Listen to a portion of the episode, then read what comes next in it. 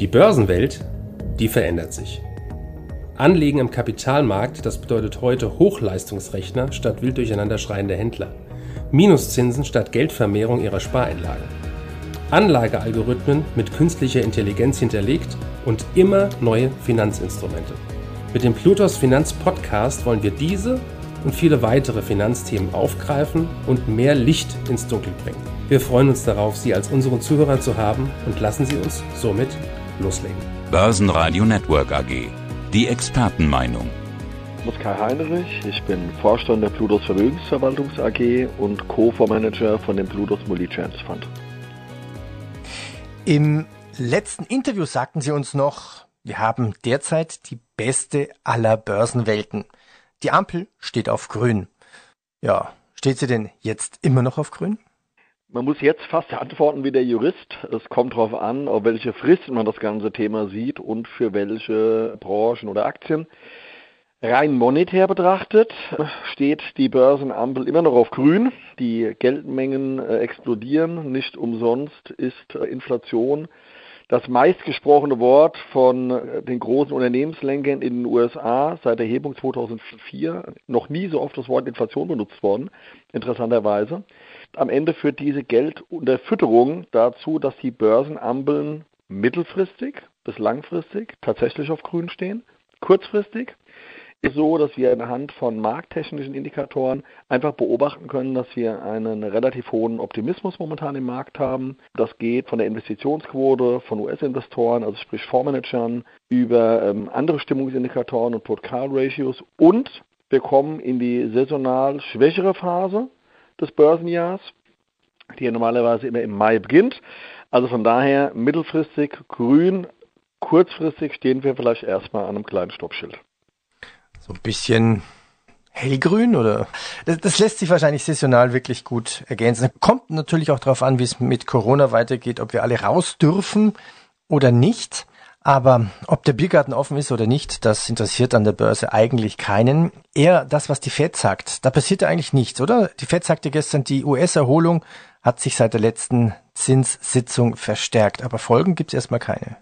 Vielleicht noch mal kurz zum Thema mit dem Biergarten. Ich glaube, dass das ein allgemeiner Irrglaube ist. Man sieht nach draußen und sieht, alles ist zu. Und der deutsche Mittelstand ist furchtbar betroffen. Und deswegen wundert man sich, warum die Börsenkurse steigen. Das Problem, oder was heißt das Problem? Das Thema ist halt einfach, dass das, was wir wahrnehmen im Alltag, im Moment gar nicht für die Börse entscheidend ist, weil die Unternehmen, die nun mal an der Börse gelistet sind, das ist nicht der Mittelständler um die Ecke, sondern das sind multinationale Unternehmen und die sind gedanklich zum Teil entweder schon nach der Corona-Öffnung oder waren große Profiteure von der Situation. Und was das Thema mit der FED angeht, also ich glaube, dass die FED kurzfristig oder mittelfristig, so wie sie sich auch geäußert hat, keine äh, Bremsmanöver machen wird, zum Teil auch gar nicht kann, weil höhere Zinsen für keinen tragfähig sind, trotz allem äh, kurzen Aufflackern, was wir da in den letzten äh, Wochen und Monaten gesehen haben. Äh, von daher komme ich wieder zu meinem Eingangsstatement zurück. Wir haben eine extrem gute Liquiditätslage aufgrund der Notenbanken und der vielfältigen Konjunkturprogramme der Regierung. Und daran wird sich zumindest kurz- bis mittelfristig auch nichts ändern. Schauen wir weiter zu weiteren Assets, die man auch kaufen kann. Silber folgt dem schwachen Gold. Ja, wie auch beim Goldpreis scheint es hier einige Gegenwinde zu geben. Wo steht jetzt Gold zum Zeitpunkt des Interviews? Und ist es denn logisch, dass Gold bei Rekordaktienbörsenständen sich die Anleger logischerweise verhalten zeigen? Ähm, das ist so ein, so ein gepflegter Mythos, dass das so sein muss. Also wir haben äh, genauso wenig wie äh, Gold als der perfekte Hedge funktioniert hat in der Phase wie im Februar, März, wo Gold ja zuerst mitgefallen ist, äh, kann man nicht sagen, nur weil die Aktien stark sind, ist das Gold schwach. So Beispieljahre wären 2010, 2011, wo wir auch gute Goldjahre hatten mit einer guten Börse. Der Goldmarkt ist im Moment, ich darf mal das so formulieren, nicht sexy. Wir haben letztes Jahr ein ganz gutes Jahr im Gold gesehen. Jetzt konsolidieren wir. Ich glaube, dass es ein Luftholen ist vor dem nächsten Anstieg. Wenn wir davon sprechen, dass aufgrund der hohen Liquidität die Assets steigen, dann wäre Gold im Verhältnis eher noch ein Asset oder die Rohstoffe insgesamt, trotz der Anstiege seit den letzten sechs Monaten, was zurückgeblieben ist. Und verstärkt spiegelt sich das in den Goldminen wieder, die von den Bewertungen her ähm, extrem günstig sind. Aber es fehlt einfach momentan der Trigger, dass es da losgeht. Was könnte ein Trigger sein? Bitcoin fällt wieder auf 30.000. Gold versus Bitcoin. Man hört ja sehr oft, dass Bitcoin das neue Gold, also zumindest Bitcoin als Geldaufbewahrungsstelle ist, dem Gold dem Rang ablaufen wird. Könnte das wirklich so sein? Nein, also ein klares Nein. Ich glaube, dass der äh, Bitcoin in Anführungsstrichen in Kinderschuhen entwachsen ist. Also er ist jetzt in dem Alter eines Jugendlichen, aber er ist auch einfach noch nicht erwachsen und er ist keine. Ähm, so verhält es sich auch, oder? So verhält er sich auch, genau, nämlich ein bisschen wild, wenn man sich die Kursschwankungen anschaut. Und ich glaube, das hatte ich glaube ich aber beim letzten Mal auch gesagt, dass die Kryptowährungen ihren Platz in der Assetklassenallokation nach und nach finden. Das Ganze hat ja auch begonnen. Aber viele Parameter, die Gold aufweist, weist der Bitcoin oder die Kryptowährung einfach nicht auf. Und man muss auch sagen, es ist noch keine Währung, weil es ist nicht überall akzeptiert. Die Schwankungen zur Wertbeauffahrung sind auch viel zu hoch, noch. Und es hatte sich gestern oder vorgestern hatte sich die Münchner Rück geäußert in ihrem Portfolio-Management, die auch gesagt haben, aufgrund dieser extremen Schwankungen, die in den Kryptowährungen, sie hatten jetzt namentlich den Bitcoin genannt, dass man hier auch keine großen Investments äh, in dem Bereich macht in dem Portfolio. Man ist wohl über einige Fonds investiert, aber unter 1%. Und ich denke, so geht es vielen großen institutionellen Investoren, auch wenn immer mehr in den Markt drängen und dafür sorgen, dass die Kryptos langsam erwachsen werden. Aber ich kann mir nicht vorstellen, äh, dass zum Beispiel Notenbanken ihre Währungsreserven äh, auf Sicht der nächsten drei der fünf Jahre nicht mehr in Gold, äh, sondern in Kryptos anlegen. Und solange wir so weit nicht sind, kann ich mir auch nicht vorstellen, dass die Kryptowährungen Gold ersetzen.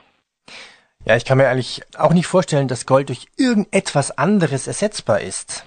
Weil also, technisch gesehen also, kann, kann irgendwas Technisches passieren, was immer wieder passiert bei Bitcoin er ist technisch begrenzt, also auch von den Anzahl der täglichen Transaktionen zum Beispiel.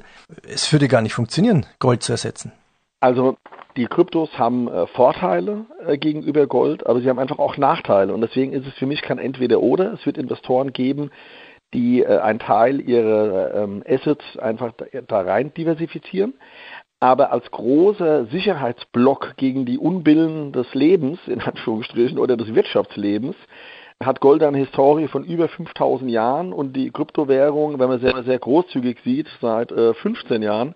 Erstmal kam das Thema so 2009 auf, also sogar ein bisschen weniger wie 15 Jahre. Und äh, also von daher, ich glaube nicht, dass es ein Entweder-Oder ist. Ich glaube, es ist Gold für den einen oder anderen, der äh, proaktiver in den Themen ist und auch vielleicht ein bisschen ähm, spekulativer mit Ergänzung aus dem Bereich der Kryptowährung. Und auch hier muss man sagen, wir reden ja immer nur über den, oder oft nur über den Bitcoin. Und es gibt so eine Vielzahl äh, von Kryptowährungen zwischenzeitlich, auch mit unterschiedlichen Charaktermerkmalen, dass man hier auch sagen muss, das ist ja schon fast ein eigener Markt geworden oder ist ein eigener Markt geworden, wo sie im Grunde auch schon wieder einen Spezialisten bräuchten, um richtige Anlageentscheidungen zu treffen, ähnlich wie das ja für den Aktienmarkt auch gilt. Was ist denn mit anderen Rohstoffen? Vielleicht die, die nicht ganz so bekannt und populär sind. Haben Sie da was? Ja, ich habe ein Thema, was ich sehr oder was wir sehr spannend finden, sehr ungeliebt in Deutschland, äh, aber verrückterweise beliebt in der Welt. Das ist das Thema Uran. Und ich glaube insgesamt, dass der Rohstoffmarkt in einen neuen Bullenmarkt eingetreten ist. Und Uran ist etwas, was die höchste Volatilität oder mit die höchste Volatilität im Rohstoffmarkt aufweist und die Uranaktien damit auch. Und wir haben hier schon den Start eines neuen Bullenmarkts gesehen, aus meiner Sicht. Und das resultiert aus etwas ganz Simplem. Wir haben einen Nachfrageüberhang gegenüber dem äh, Angebot.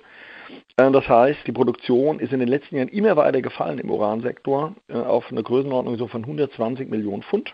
Die Nachfrage liegt ungefähr bei 180 Millionen dieses Jahr, was jetzt über Lagerbestände bedient wird. Und diese Lagerbestände sind aber nahe historischer Tiefs. Und wenn man jetzt ein bisschen in die Zukunft blickt, was andere Länder außerhalb Deutschlands planen, wo man sich ja mit der Energiewende, da mag man jetzt ideologisch drüber denken, wie man will, aber ökonomisch nicht sinnvoll festgelegt hat. 16 Länder äh, planen 54 Kernreaktoren in den nächsten Jahren. Ein ganz großer Treiber hier ist China, wo in den nächsten 15 Jahren sogar über 80 neue Reaktoren geplant werden. Und sogar äh, die USA, also wenn man hier an den Präsident Biden denkt, der ja zum Glück zu den Klimaabkommen zurückgekehrt ist. Selbst dort hat man Pläne, um die Themen einhalten zu können zur Reduzierung von der CO2-Emission, dass man verstärkt Kernenergie in den Vereinigten Staaten nutzen will. Und auch hier plant man den Bau von neuen Reaktoren. Also von daher trifft man hier auf einen Markt, der auf der Angebotsseite leer ist, wo sich die Nachfrageseite immer mehr füllt Und ich glaube, das ist eine Mischung, die zumindest für den, sagen wir mal, spekulativeren Anleger sehr spannend werden kann. Mhm. Gilt denn Uran unter ESG-Kriterien? Ist es damit so noch zu verbuchen? Naja, da streiten sich die Gelehrten, wie das ja leider grundsätzlich bei den ESG-Kriterien ist. Ich denke, dass der Standardmensch in Deutschland sagen würde, um Gottes Willen auf keinen Fall. In anderen Ländern hat man dann einen anderen Blick drauf. Es ist halt immer die Frage, wie sie es bemessen. Ähm, es gibt auch Diskussionen auf EU-Ebene, dort den, äh, wie soll ich sagen, den schwarzen Bab herunterzunehmen.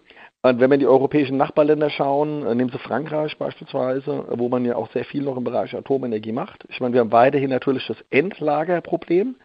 Deswegen ist die Frage, wie Sie das Thema bewerten. Wenn Sie nur auf die CO2-Emissionen schauen und dann wird die Frage sein, was man als Kriterium anlegt, dann wäre es sogar ESG-konform. Und in, in den USA wird es im Moment auch so behandelt. Deswegen äh, kann man auch unterstellen, dass in diese Bewegung, die in den Markt gekommen ist, tatsächlich auch angelsächsische ähm, ESG-Investoren drin sind. Ich selber maße mir nicht eine abschließende Beurteilung zu machen, weil ich glaube, man kann das durchaus von beiden Seiten sehen. Wir stecken ja mitten in der Berichtssaisonzeit. Top-Zahlen von Apple zum Beispiel, Superzahlen von Microsoft, Google, Facebook. Wie finden Sie momentan die Q1-Berichtssaison? Ähm, die ist verblüffend gut. Also das muss man tatsächlich sagen. Ich hatte die These, dass gerade bei den äh, Tech-Unternehmen, weil ja die Erwartung relativ hoch war, dass es schwierig sein wird, die Erwartung zu schlagen. Und man muss hier ganz klar trennen, also die großen Tech-Werte, also hier die sogenannten Fangaktien, die haben deutlich übererfüllt zum großen Teil. Bei den mittleren und kleineren Tech-Unternehmen ist das Bild zum Teil ein bisschen diffiziler. Aber von den Werten, die Sie angesprochen haben, wenn wir eine Aktie mal rausnehmen wollen, wäre Alphabet, die die Erwartungen praktisch pulverisiert haben mit den Ergebnissen. Und wo man auch sagen muss, dass ähm, wir ja, also bleiben wir einfach mal dem Beispiel, man sieht ja Alphabet oft noch einfach über diesen äh, Google-Suchaspekt. Im Grunde ist Alphabet wie eine Berkshire Hathaway zwischenzeitlich, nämlich eine Beteiligungsunternehmung, die in allem investiert ist, gefühlt, was für die Zukunft interessant ist. Und hier kann man ein Beispiel nehmen, dass äh, über YouTube beispielsweise ein Umsatz gemacht wird, der so hoch ist wie bei Netflix. Und man hat YouTube noch nicht mal durchkommerzialisiert. Also das zeigt, wie viel Fantasie da auch weiterhin drin ist. Auch wenn ich glaube, dass nach den letzten Anstiegen eine Pause gut tun würde für diese Unternehmen. Aber ja, also die Berichtssaison war gut im ersten Quartal und insbesondere auch gut bei den Big Techs, wo ich durchaus ein bisschen kritischer gewesen bin. Und eine große Angst ist immer wieder mal die Frage der Regulatorik. Also werden die großen Techs mal zerschlagen, wie das mit den Ölunternehmen in, um die Jahrhundertwende waren. Ähm, da würde ich verrückterweise sagen, wäre Alphabet in, der, in den Einzelteilen sogar noch mehr wert wie in der Summe. Also von daher, ich glaube, dass die Aktie ähnlich auch wie eine Amazon sozusagen die Infrastruktur der Zukunft stellt und dass wir hier in einem langfristigen Bullenmarkt sind, der auch noch nicht zu Ende ist. Also lass doch die Zerschlagung kommen sozusagen. Sozusagen, ja. Ähm, welche Branchen finden Sie eigentlich weiterhin interessant? Also wenn man jetzt mal ein bisschen antizyklisch schauen wollte, was an sich gar nicht so unser Thema ist, weil wir Trendfolger sind, Trotzdem ist natürlich bei den gestiegenen Kursen mal interessant, welche Branchen sind zurückgeblieben und was könnte da spannend sein. Da ist zum Beispiel ein Sektor, ähm, der Pharmasektor. Interessanterweise trotz Pandemie, wobei man da sagen muss, man glaubte, die Pharmaunternehmen müssten da profitieren, aber es sind am Ende ja nur eine Handvoll, die profitiert haben im Rahmen der Impfstoffherstellung. Bei den anderen ist es eher so, dass ja aufgrund von verschobenen Arztterminen, Operationen etc. Äh, das tatsächlich eher negativ ausgewirkt hat in den letzten Monaten. Und man kann halt da feststellen, dass der Sektor momentan auf einem Rekordtief in der relativen Bewertung ist zum MSCI. Mal so ein Beispiel wäre eine Novartis mit einem Kursgewinnverhältnis von 12 bei einem Gesamtmarktkursgewinnverhältnis von 16 im stabilen, soliden Geschäftsmodell. Und wenn wir jetzt sagen, dass wir in die saisonal schwierigere Phase äh, kommen an sich für den Markt, dann ist es ja vielleicht ein Umfeld, wo man auch mit so einer defensiven Branche und so einer defensiven Aktie äh, vielleicht für die nächsten Monate ganz gut aufgehoben ist. Dann sage ich herzlichen Dank. Ja, und beim nächsten Interview frage ich Sie dann wieder, wo steht die Börsenampel dann? Ich bin, ich bin gespannt, wo sie dann steht. Ja, im Moment ist es tatsächlich schwierig weil ich kann äh, weder mit Rot noch mit Grün antworten und auch Gelb passt nicht richtig. Also würde ich sagen äh, Grün, aber es dauert, bis der Motorstart losgehen kann. Herr Heinrich, ich bedanke mich. Danke. Gerne, bis dann. Tschüss. Danke für Ihre Zeit und Anhören unseres Plutos Finanzpodcasts. Ein Podcast, der Ihnen sowohl allgemeine Informationen zum aktuellen Marktumfeld sowie auch Wissen zu speziellen Themen wie Rohstoffe, Fonds oder auch Aktien einfach und effizient vermitteln soll. Wenn Ihnen der Podcast gefallen hat, dann hinterlassen Sie gerne eine Bewertung auf Apple Podcasts und folgen Sie dem Podcast auf Spotify. Teilen Sie ihn auch gerne auf Facebook, Twitter und LinkedIn und besuchen Sie uns auf plutos.de. Viel Spaß weiterhin und bis zum nächsten Mal, Ihr Plutos-Team.